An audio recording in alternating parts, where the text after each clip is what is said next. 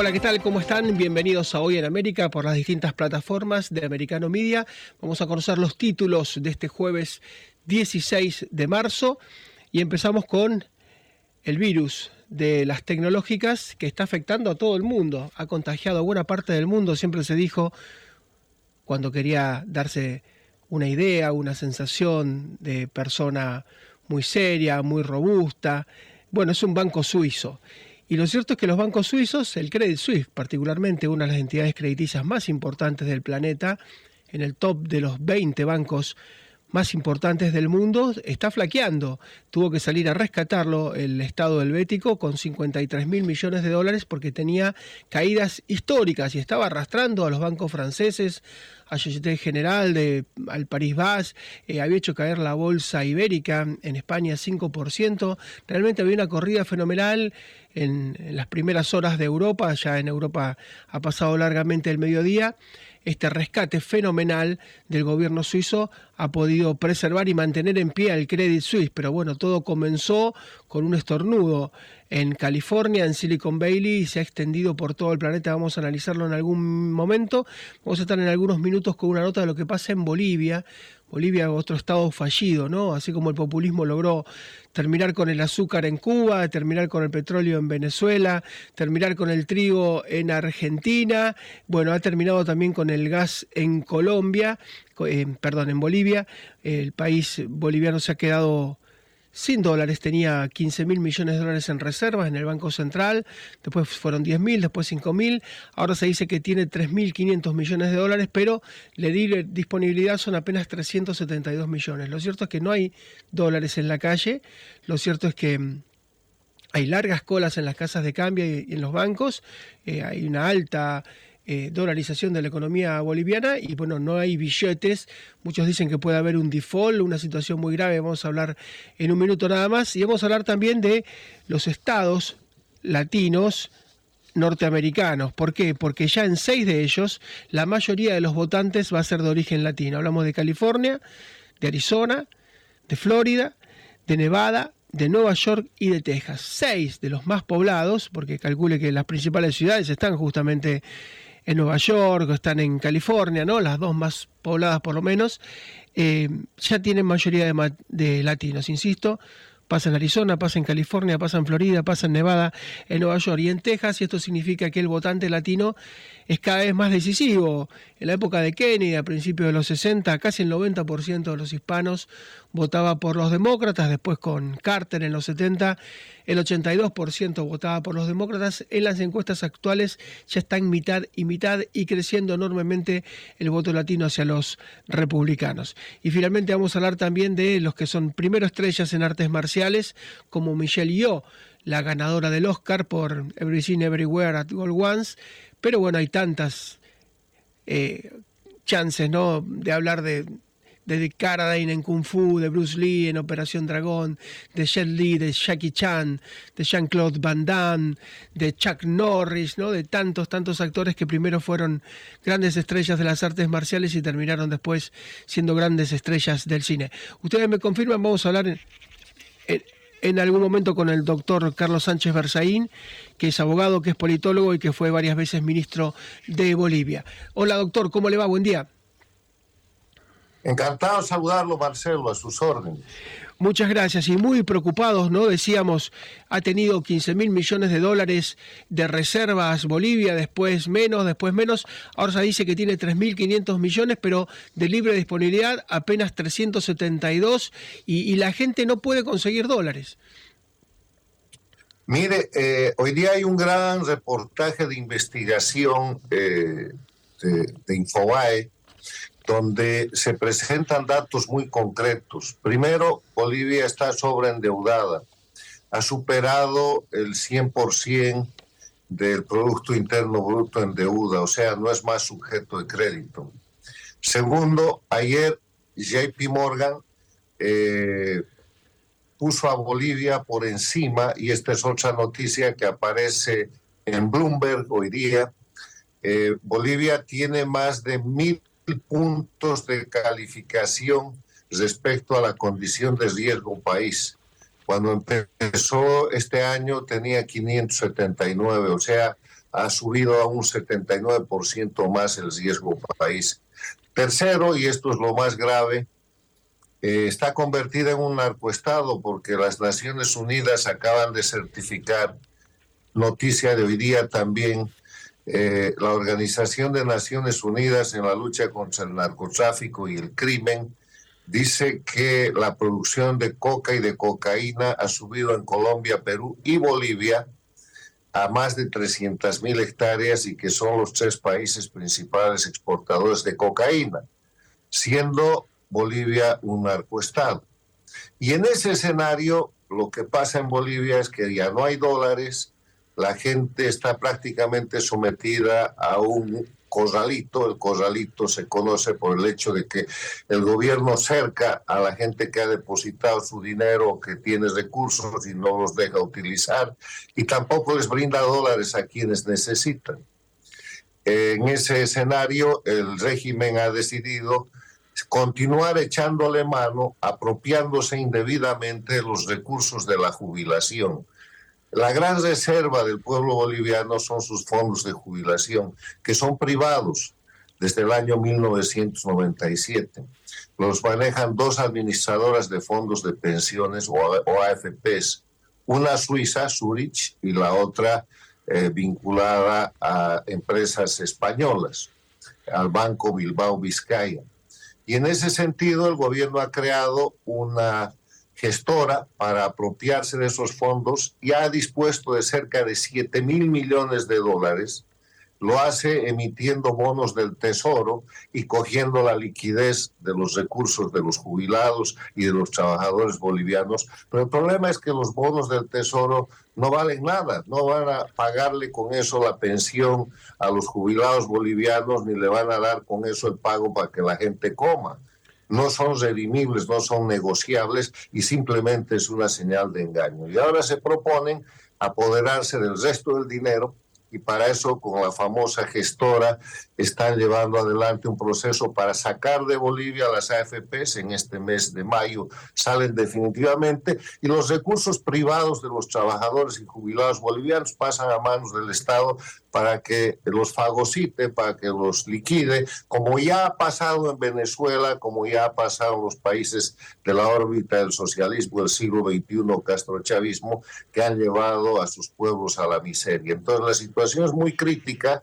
las pruebas son extremadamente contundentes y en Bolivia lo que se prepara es el gran asalto a los recursos del pueblo boliviano, que son los fondos privados de eh, jubilación, tanto los trabajadores activos como de los jubilados. Así es, pasó también en Argentina que estatizaron los fondos de pensión. Doctor, yo le pido, escuchamos un minuto cómo las crónicas internacionales están tratando la situación de Bolivia y qué pasa con los ahorristas. Escuchamos un minuto nada más. Pánico en el ambiente. Todos quieren retirar sus dólares, pero quienes logran llegar a la ventanilla de los bancos suelen sentirse decepcionados. Los bancos no siempre pueden atender este súbito incremento en la demanda. Bueno, estoy buscando aquí dólar porque sabe que anterior semana he ido a los casas de cambio en el alto, pero no hay nada. Todos me dicen no hay, no hay, no hay. Entonces yo debo en dólares, tengo que devolver en dólares. Y estoy pagando interés. No quieren bolivianos el que me ha prestado. Por eso ahora estoy haciendo fila, pero mira, aquí tarde la fila, pues harto. Para calmar los ánimos, el Banco Central del país rindió declaraciones. Bueno, eh, las crónicas son todas muy, muy coincidentes y los ahorristas dicen hay una alta dolarización en determinados sectores de la economía boliviana. Yo estaba mirando algunos números, la deuda ya tiene calificación basura, tiene menos B y el déficit fiscal está entre 6 y 7 puntos del PBI. Eh, usted sabe que en, en Argentina se esperaba hacer un gasoducto que veía, iba a venir el, el gas de Bolivia y en algún momento hicieron una alerta, atención que Bolivia está haciendo una política tan tremenda con la nacionalización y todo lo que ocurrió, que Bolivia se va a quedar sin gas, así que ese gasoducto va a quedar en la nada. Yo le pido, doctor, si usted nos puede esperar un minuto, nada más tiene esa paciencia, que hacemos una pausa muy breve eh, para poder hacer un desarrollo del tema, ¿le parece? Está bien, muy bien. Muchas gracias, el doctor Carlos Sánchez Berzaín. Ahora volvemos con, con él.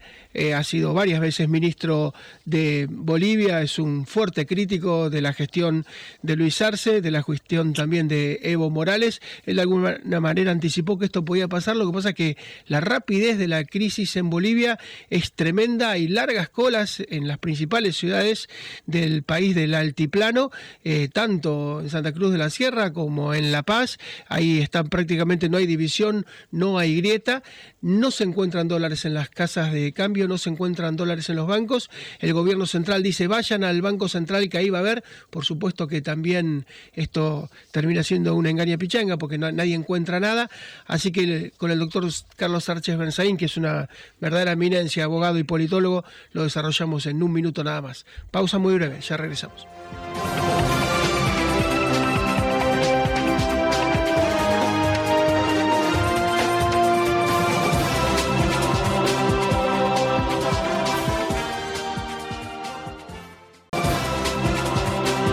Estamos hablando con el doctor Carlos Sánchez Berzaín, abogado politólogo, sobre la situación límite que está viviendo Bolivia. Aumenta la presión cambiaria, hay un alto riesgo de default. Nos contaba el doctor Sánchez Berzaín que el presidente Arce quiere capturar los fondos de pensión que son muy importantes en ese país porque ya se ha quedado sin margen de maniobra. Doctor, ¿qué escenario vislumbra usted para los próximos meses?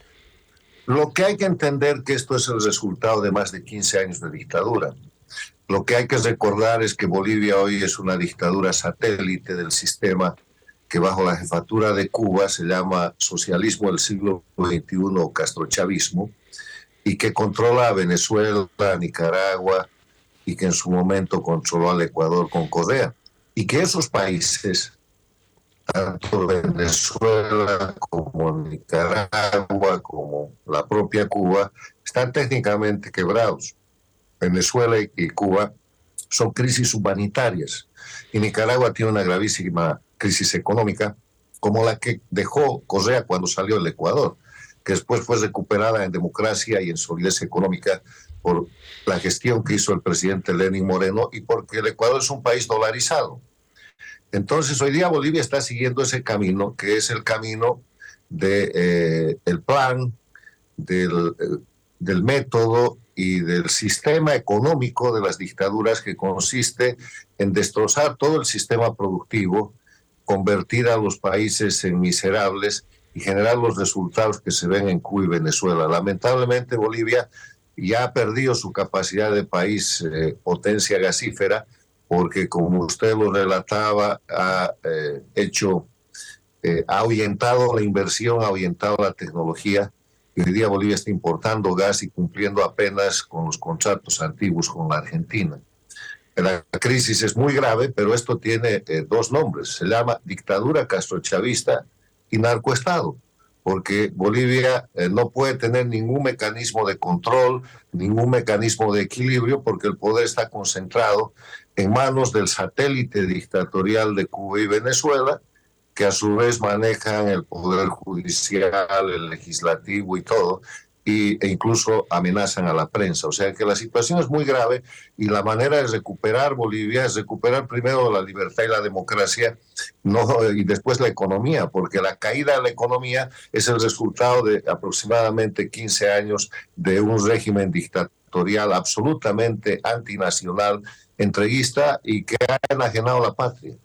Doctor, ¿y se puede mm, tener algún tipo de esperanza, porque uno lo ve a Camacho, el líder de Santa Cruz de la Sierra preso, a Janine Áñez, la expresidenta presa, eh, ¿se puede tener esperanza que pueda con esta gente existir una elección libre, un comicio democrático? No, no, no, no. La elección que venga va a ser una elección en dictadura, va a ser una eh, un escenario eh, de, dictadura electoralista donde por definición la gente vota pero no elige. Aquí lo que hay que hacer es recuperar la libertad y la democracia y eh, el pueblo boliviano se está dando cuenta de que tiene que hacer otro gran intento, ya está en resistencia civil, para recuperar esas condiciones. Bolivia además tiene un poco más de 230 presos políticos, más de 8.000 exiliados.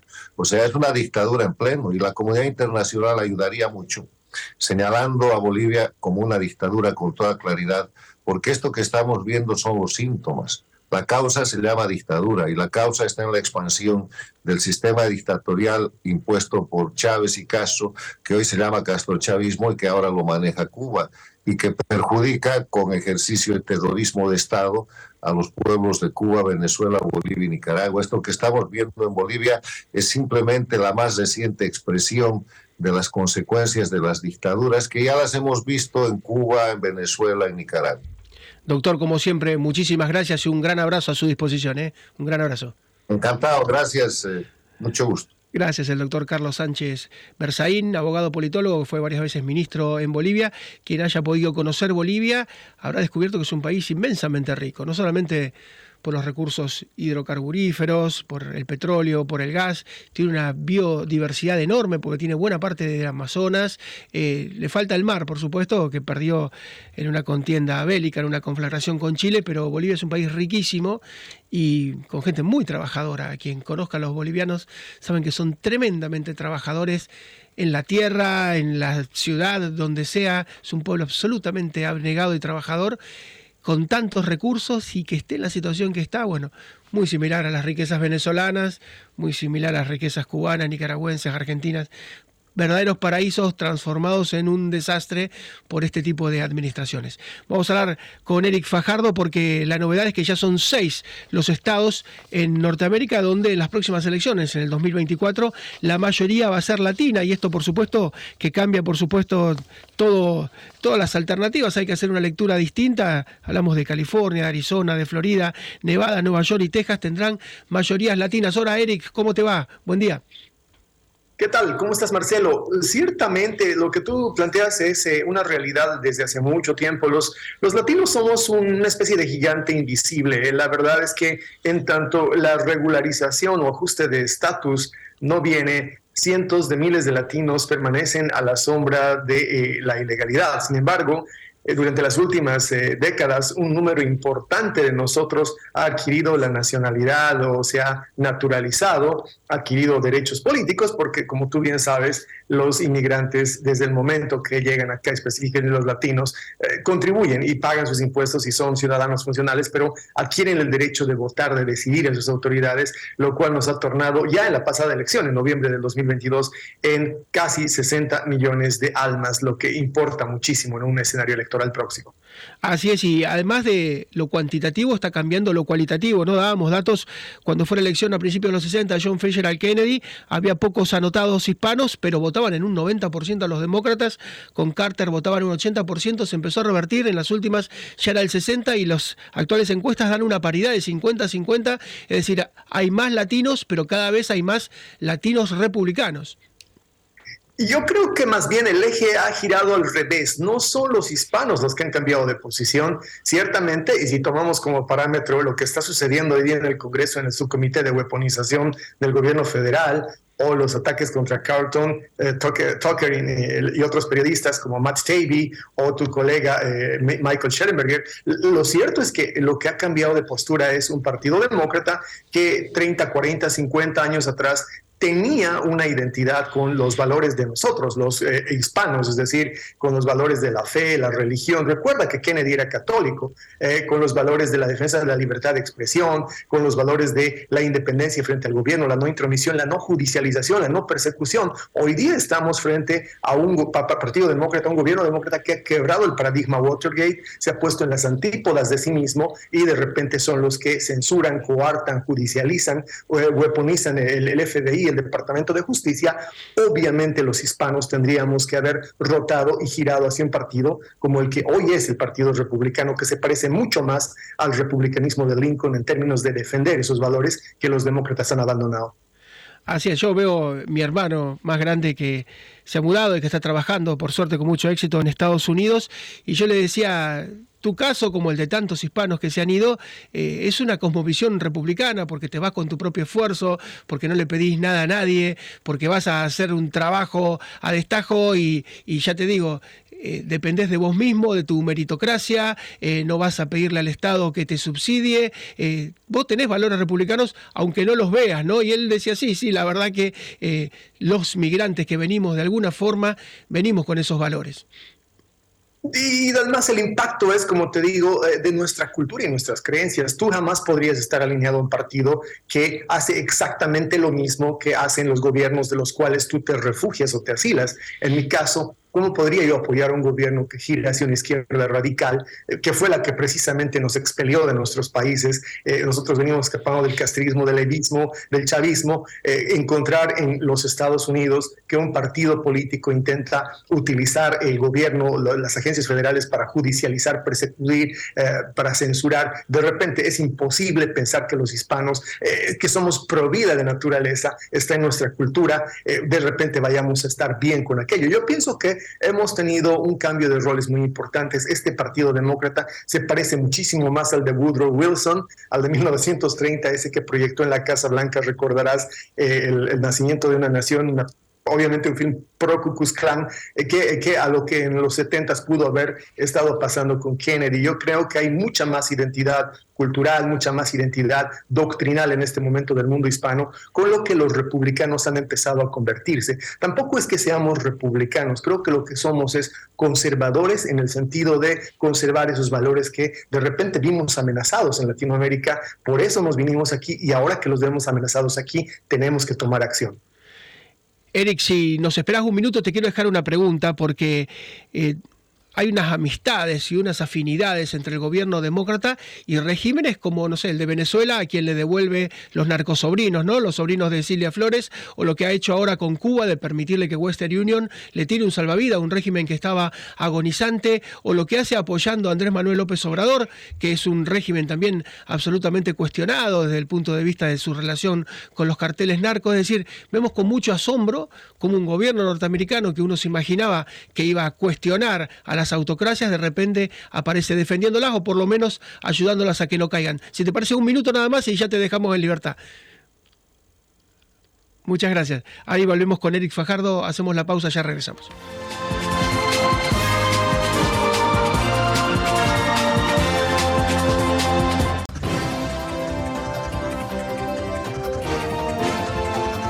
Estamos hablando con Eric Fajardo, analista político. Decíamos, Eric, que desde Latinoamérica nos resulta muy difícil entender cómo de repente el gobierno norteamericano, la Casa Blanca, aparece sosteniendo regímenes que están prácticamente ya agonizantes, como el venezolano, y logra que los narcosobrinos, que tenían una condena por haber traficado una tonelada de cocaína a Estados Unidos, de repente son intercambiados y quedan libres. Y lo que ha ocurrido ahora con Western Union, un régimen también que está agonizante como el de Cuba, permiten que ya no se envíen 300 dólares, sino 2.000 dólares y sabemos que en el medio aparecen los militares no le dan el dinero físicamente a los cubanos, eh, este dinero termina siendo una tarjeta electrónica para comprar en tiendas que manejan los propios militares. Es decir, es muy difícil entender cómo el gobierno de Estados Unidos no solamente le tira una soga un salvavidas, sino que trata de rescatarlos.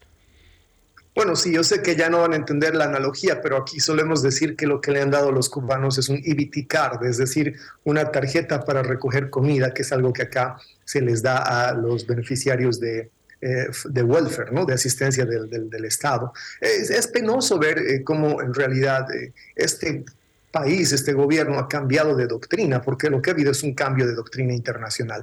Nadie le ha avisado al pueblo americano, nadie ha consultado esto. Simple y sencillamente, Anthony Blinken empezó ya con los documentos eh, durante la era Obama a proponer un giro significativo, un giro de 180 grados en lo que fue la política exterior de los Estados Unidos. Hemos abandonado varios de los íconos que hacían a la política exterior y que convertían a los Estados Unidos obviamente en un líder regional y en un líder eh, mundial. Hemos dejado la doctrina eh, que, eh, digamos, gestó lo que fue la cumbre de las Américas y la responsabilidad contra la inseguridad continental. Hemos abandonado aliados en Medio Oriente, hemos cambiado a Israel por Irán, la, dependencia energética encima de todo a partir de los enormes errores de la actual administración en cuanto al manejo de la crisis con Ucrania han generado que la dependencia energética que hoy tiene el gobierno americano lo acerque, no sé si tan a fuerza, pero lo acerque más a Venezuela, negocie cosas. La liberación de rehenes ha sido sin duda parte de un acuerdo que tiene de fondo la provisión de energía, el suplir con petróleo, todo aquello que después de la guerra, bueno, en términos de dependencia energética, se creó Estados Unidos. Lo mismo con Irán, que el acuerdo nuclear con ellos tiene que ver con energía. Los Estados Unidos ha cambiado de doctrina, eso es innegable, y esta es una doctrina que, por supuesto, acerca mucho más a Washington, al régimen de Maduro, al régimen de Ortega, a la idea de socialismo que seguramente Cristina Fernández tiene en Argentina, o Evo Morales o su continuador Luis Arce en Bolivia. Así es, Eric, te propongo algún día hablemos del doble estándar con materia relacionada a lo ecológico, ¿no? Porque cuando Trump quiso hacer un gasoducto en Alaska, eh, pusieron el grito en el cielo y ahora, por un lado, apuestan a la electromovilidad y por otro lado, el proyecto Willow, que han aprobado de 8 mil millones de dólares y 200 pozos de perforación en Alaska es tremendo porque tiene serias objeciones. Ahí está el permafrost, van a romper el permafrost, van a liberar gas metano que es de efecto invernadero. Entonces se dice que significan dos millones de autos en carreteras norteamericanas eh, la liberación de carbono que van a hacer. Entonces, por un lado, hacen electromovilidad y por el otro lado, eh, perforan con 200 pozos, nada más y nada menos que Alaska y el Ártico. Te propongo que algún día hablemos también de ese doble estándar porque es muy difícil sostener los dos discursos a la vez, ¿no? Bueno, no cuando tienes la habilidad retórica y el sistema y además la asistencia del globalismo y los medios del, mainstream. Así es como se está sosteniendo. En el tema de China, después de eh, derogar una, una, resolución, un decreto de, de, la administración Trump sobre eh, las sanciones al TikTok, tuvieron que ellos mismos reponerlas, pero en un marco, por supuesto, de disimulo y, y además de escudo mediático que los protege de eh, juicio público sobre enormes errores que están cometiendo. Sí, eh, sería interesante hablar más adelante de todo esto. Gracias, Eric. Un gran abrazo, como siempre, a tu disposición. Hasta siempre. Gracias, Eric Fajardo, analista político desde Washington muy cerca del poder y conociendo estos vaivenes, ¿no? Uno le resulta muy difícil ver cómo puedes estar bien con Dios y con el diablo al mismo tiempo. Es muy difícil cambiar el discurso tan rápido, ¿no? Pero bueno, ustedes calculen que el presidente Barack Obama fue dos mandatos, ocho años presidente, participó en siete guerras y obtuvo el Premio Nobel de la Paz. Y subió en Oslo al escenario y agradeció, hizo toda una justificación pero había participado en siete guerras distintas, en todo tipo de batallas se prendió. Obama en Siria fue un verdadero desastre, pero participó en todas las que había y desató otras. Y fue y recibió el Premio Nobel de la Paz y no tuvo ningún problema en explicarlo. Pero bueno, eh, es ese doble estándar, esa doble moral y esa forma de manejarte que realmente a cualquiera se le caería la cara de vergüenza, pero es verdad lo que decía Eric, si tenés los medios de tu lado, si tenés el establishment de tu lado, siempre hay una justificación, siempre hay una excusa, siempre hay una coartada y eso por supuesto que ayuda muchísimo. Vamos a hablar con David Quintana, que es periodista nicaragüense que ha debido exiliarse como tantos periodistas críticos de Nicaragua, que está en Costa Rica, porque eh, se acelera lo que se llama la norcoreanización de Nicaragua, es decir, Managua transformada de alguna manera en Pyongyang, en la capital de Norcorea, un pueblo muy pobre, un pueblo atrasado, pero queriendo tener armas atómicas como Kim Jong-un, un verdadero delirio ocurriendo actualmente en nuestro subcontinente. Hola David, ¿cómo te va? Hola, ¿qué tal? ¿Cómo te va? Saludos cordiales desde la tierra de la pura vida, Costa Rica, donde, donde estamos exiliados. Muchas gracias a, a todos. Así es, qué, qué, belleza Costa Rica, ¿no? Qué belleza, eh, uno de los pocos países que ha logrado recuperar su selva, algún día podríamos hablar de eso, ¿no? Ha logrado recuperar eh, la deforestación, el desmonte, es un ejemplo para el mundo lo que ha logrado Costa Rica, eh, cuando en todos lados se depredan los bosques, se depredan las selvas, Costa Rica ha logrado no solamente recuperarlo, sino que reconvertir su economía en base a justamente la preservación y, como vos decías, la pura vida. Efectivamente, creo que Costa Rica ha aprovechado eh, las problemáticas de otros países que no se entienden con sus sociedades y la han aprovechado al máximo. No solamente los nacionales, sino que también los turistas. Así es, un, el que vaya siete días a Costa Rica va a ver todo, va a ver eh, lagunas, va a haber cascadas, va a haber selvas. Prepárese porque hay que estar entrenado. Y si no, bueno, se queda eh, a disfrutar de las playas. Pero, pero es un recorrido que no sé si en algún otro lugar del mundo se puede hacer.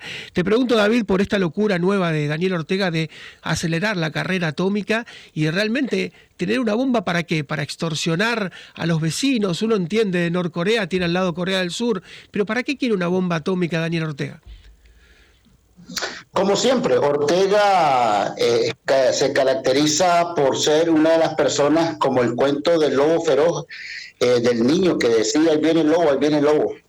Y cuando era cierto, pues así sucedían las cosas. Ortega, eh, como siempre, queriendo hacer romances con los países que ni siquiera tienen geografía en el mismo centroamericano. Y Ortega, al verse aislado por la comunidad internacional, y por la Unión Europea recurre a estos países lejanos e inicia una cruzada de conseguir este tipo de herramientas como chantaje y para llamar la atención de sus enemigos. Es obvio que Ortega, todos están opinando de que lo que está haciendo es una distracción para ocultar las verdaderas problemáticas que hay, como por ejemplo el aislamiento, también eh, la situación de las presas y presos políticos, que aunque recientemente liberó a 222, eh, todavía hay en las ergástulas más de 38 presas y presos políticos, aparte de la problemática que se le viene ahora por ser ya mencionado, no solamente por eh, eh, organismos de investigación internacional como la ONU, sino también por el Papa Francisco como autor de lesa humanidad. Así es una verdadera locura. Quien haya recorrido Managua sabe la pobreza que hay en el Gran Managua estamos hablando de una pobreza de vivir con cartón, vivir con una lata en el techo y ante esa realidad proponer una bomba atómica a mí no se me ocurre nada más extravagante. En definitiva, y, yo pienso de que Ortega sabe muy bien que los organismos de monitoreo están al tanto. Lo que sí está claro es que Ortega quiere decirle a Estados Unidos, yo aquí tengo a mis amigos, es decir, durmiendo con el enemigo, diría yo en ese aspecto, porque la mayoría de los opositores, los representantes políticos e incluso en la región centroamericana, no se habla más que de que Ortega es un dictador desequilibrado, como muy bien lo ha llamado eh, Papa Francisco, eh, Papa Francisco, ¿no? Un tipo que está desequilibrado y ansioso de más poder del que tiene. Y en medio de su desequilibrio ahora habla de un hermanamiento de energía para creación de energía encubierto con una bomba, algo que ni siquiera Irán ha logrado sostener. David, como siempre, un gran abrazo y bueno, lamentando tu situación y esperando que algún día puedas retornar lo antes posible a tu país, a Nicaragua. Un gran abrazo. Abrazos a vos, hermano. Así estamos ahora. Estamos desterrados porque yo soy prácticamente uno de los de la lista. Gracias. Es David Quintana, periodista nicaragüense que se ha debido ir a Costa Rica. Muy contento, por supuesto, por estar ahí, pero como todo migrante, con el corazón partido. Pausa muy breve. Regresamos en un minuto nada más con el tramo final.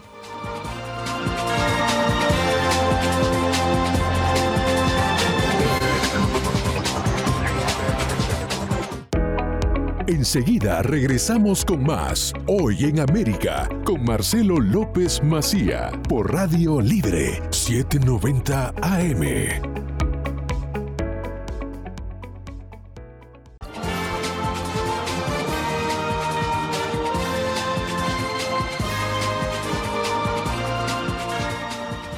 Y el Oscar que ganó la actriz Michelle Yeoh para algunos sorpresivo por la película Everything Everywhere at All Once, porque muchos esperaban que ganara Tar, eh, Kate Blanchett, que había hecho una labor descomunal. Bueno, el Oscar llegó justamente para esta actriz en buena medida porque era una actriz muy destacada en artes marciales. Esta película se habían ofrecido a Jackie Chan, le hicieron finalmente con una mujer. Es la primera vez que una líder en artes marciales logra destacarse de esta manera. Siempre eran varones, uno recuerda a Bruce Lee, que hizo Operación Dragón, eh, fue su, obra cumbre, ¿no? O a David Carradine, que hizo Kung Fu, o que hizo Kill Bill, con Tarantino, Jackie Chan, Jet Li, tantos orientales que primero fueron estrellas de artes marciales y después finalmente terminaron siendo estrellas también de, cine, el belga Jean-Claude Van Damme, los norteamericanos Steven Seagal o Chuck Norris, tantos, ¿no?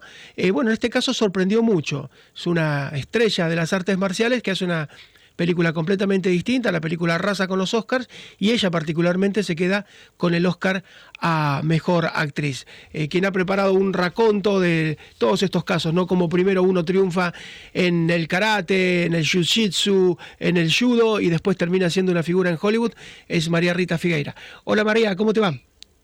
¿Qué tal, Marcelo? Sí, estaba escuchando atentamente y la verdad que Michelle Yeoh en este momento es una de es la actriz del momento, ¿no? Es la actriz por estos días. Eh, tiene una carrera vasta y muy interesante porque para Michelle Gio las artes marciales no son un sinónimo de lucha, sino de coreografía. Ella estudió ballet, se siente identificada con la danza, una mujer muy delicada, con mucha plasticidad, con mucha elegancia, eso creo que también es lo que seduce eh, ha estudiado eh, danza clásica, está muy formada en eso, eh, y después aparte fue Miss Malasia, o sea que compitió por ser Miss Universo, que finalmente eso no prosperó, pero le abrió las puertas a, ser una actriz, mm, como vos bien dijiste, líder en artes marciales, en El Tigre y el Dragón se destacó. Bueno, pero vos mencionaste a muchos actores que verdaderamente han trascendido. El caso de David Carradine lo ponemos en primer lugar porque fue al revés. A él lo eligieron justamente en un papel de la serie Kung Fu que rompió moldes y fue un éxito mundial entre el 72 y el 75. Este papel había sido pensado para Bruce Lee, pero tenía tanta virilidad en acción, tanta agresividad en su rostro, y necesitaban algo más armonioso que transmitiera paz para el caso de la serie Kung Fu protagonizada por David Carradine. Bruce Lee, un verdadero maestro de artes marciales, tal vez de todos los que nombremos el mejor, el creador de un propio método, de un propio sistema y de una propia filosofía, como es la Jet Kune Do. Murió muy joven Bruce Lee, sin embargo, hasta el día de hoy seguimos hablando de él. Había empezado en el Avispón Verde, después Operación Dragón, Furia Oriental, realmente un maestro de las artes marciales. Jason Statham, en este caso, un aficionado a las artes marciales muy, muy eh, formado, un deportista nato, eh, ha, eh, ha pisado fuerte y a través del mecánico, el transportador, los indestructibles, es uno de los actores más taquilleros. Chuck Norris, y acá empezamos con muchas estrellas de la década del 90, que por supuesto no los imaginamos haciendo Shakespeare en teatro o haciendo Ibsen para nada, pero han sido muy exitosos. Chuck Norris ya tiene 82, 83 años, lo recordamos en la década del 90 también, con Walker, Texas Ranger y la Fuerza Delta, eh, un verdadero maestro que se formó y desarrolló su arte en las fuerzas aéreas, en la Fuerza Aérea. Eh, también eh, taekwondo, campeón de karate, de jiu-jitsu, de judo, también con un método propio. Vos nombraste a Jackie Chan, que se debe arrepentir de haber aceptado el papel en la película ganadora del Oscar, un verdadero maestro de Kung Fu. Fue doble de Bruce Lee y jamás, jamás, eh, en todas sus más de 100 películas, eh, necesitó de doble de riesgo. Siempre ha hecho las escenas, un actor muy, muy carismático que ahora está más bien dedicado a, bueno, a vivir en China y se ha acercado al Partido Comunista. Él había sido muy crítico del Partido Comunista chino. Jean-Claude Van Damme.